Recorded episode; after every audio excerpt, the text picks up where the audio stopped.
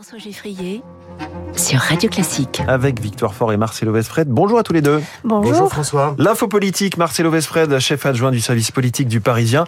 Le chef de l'État réunit la semaine prochaine, le 30 août, tous les chefs de parti pour une initiative politique.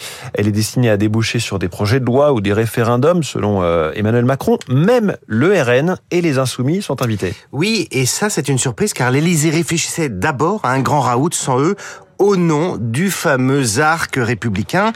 Ce concept est très en vogue chez les marcheurs. La formule désigne l'espace politique fréquentable, celui dans lequel l'exécutif accepte de travailler pour trouver des accords faute de majorité absolue.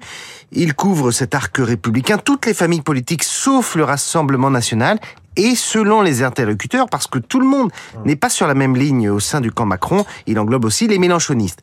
En clair, le gouvernement a discuté pendant des mois pour trouver des majorités texte par texte avec la droite, mais aussi parfois avec le Parti communiste, le PS, les Verts et les indépendants du groupe Lyotte. Seulement cette méthode, elle n'a pas fonctionné dès qu'on est allé sur des textes sensibles, comme le budget bien sûr, ou les retraites, ou l'immigration. On a l'impression d'être tout seul, en fait, me disait hier un ministre. Du coup, changement de paradigme, Emmanuel Macron réunit tout le monde cette fois sans exclusive. Alors, mais pour avancer sur quoi, Marcelo, puisque a priori un accord paraît assez peu probable? Justement, il s'agit d'acter publiquement un désaccord. Un membre du gouvernement explique la stratégie, je le cite, on va mettre plusieurs sujets sur la table et on verra qu'il n'y a pas de volonté commune. À partir de là, autant passer par le peuple. C'est un bon moyen de sortir de l'impasse. Fin de citation. Vous l'avez compris, il s'agit la semaine prochaine de théâtraliser une grande concertation politique et si besoin de s'en servir pour déclencher un référendum le X, c'est qu'en l'absence d'accord politique, l'exécutif ne peut euh, déclencher qu'un seul type de référendum, celui qui est prévu par l'article 11 de la Constitution, le plus light.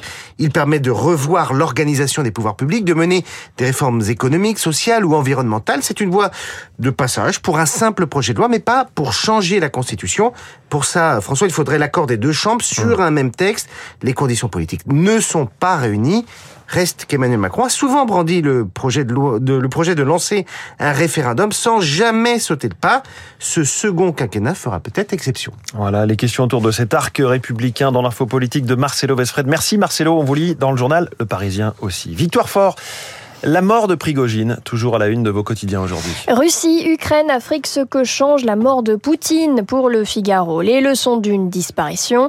Titre La Croix quand Libération ironise avec cette une. Portrait serré de Vladimir Poutine dans un avion à l'appui. Un accident est si vite arrivé dit le hmm. titre. Lisez aussi l'édito de La Croix ce matin. La Russie se transforme en État voyou dont le chef ne peut survivre que par l'élimination de ses opposants. Oui, effectivement, c'est la mort de Prigogine et pas Poutine à la une du Figaro. Euh, victoire, autre grand titre ce matin. La terrible impuissance, écrit le Parisien. Double page et reportage hallucinant. À Pissevin, ce quartier nîmois miné par le trafic de drogue, où un garçonnet et un jeune homme ont été tués par balle ces derniers jours. Un monde monde parallèle. Merci Victoire, vous revenez tout à l'heure à 8h30 pour la revue de presse complète. Il nous a accompagnés euh, tout le mois d'août et ce matin encore bien sûr. Bonjour Gaël Giordana. Mais oui, bonjour François, dernière ligne droite. Quel programme de la matinale jusqu'à 9h Bonjour à tous, juste après le journal de Charles Bonner à 7h40, cette question, comment protéger les enfants et adolescents des dangers d'Internet? Nous recevrons le psychologue Samuel Comblaise qui dirige les opérations d'un numéro gratuit, le 3018. Il lutte notamment contre le cyberharcèlement et la pédocriminalité. L'éducation sera par ailleurs au centre de, de discussions à 8h15. Éric Charbonnier, expert à l'OCDE, il décryptera les propositions d'Emmanuel Macron sur l'école. Comment se situe la France au niveau des maths, de la lecture? Faut-il réformer le bac? Comment valoriser le métier de professeur? Énormément de questions à lui poser. 8h30, la revue de presse de Victoire Fort, puis nos esprits libres. Aujourd'hui, c'est Christophe Barbier et l'historien Jean Garrigue qui sont avec nous. Mais tout de suite, la météo.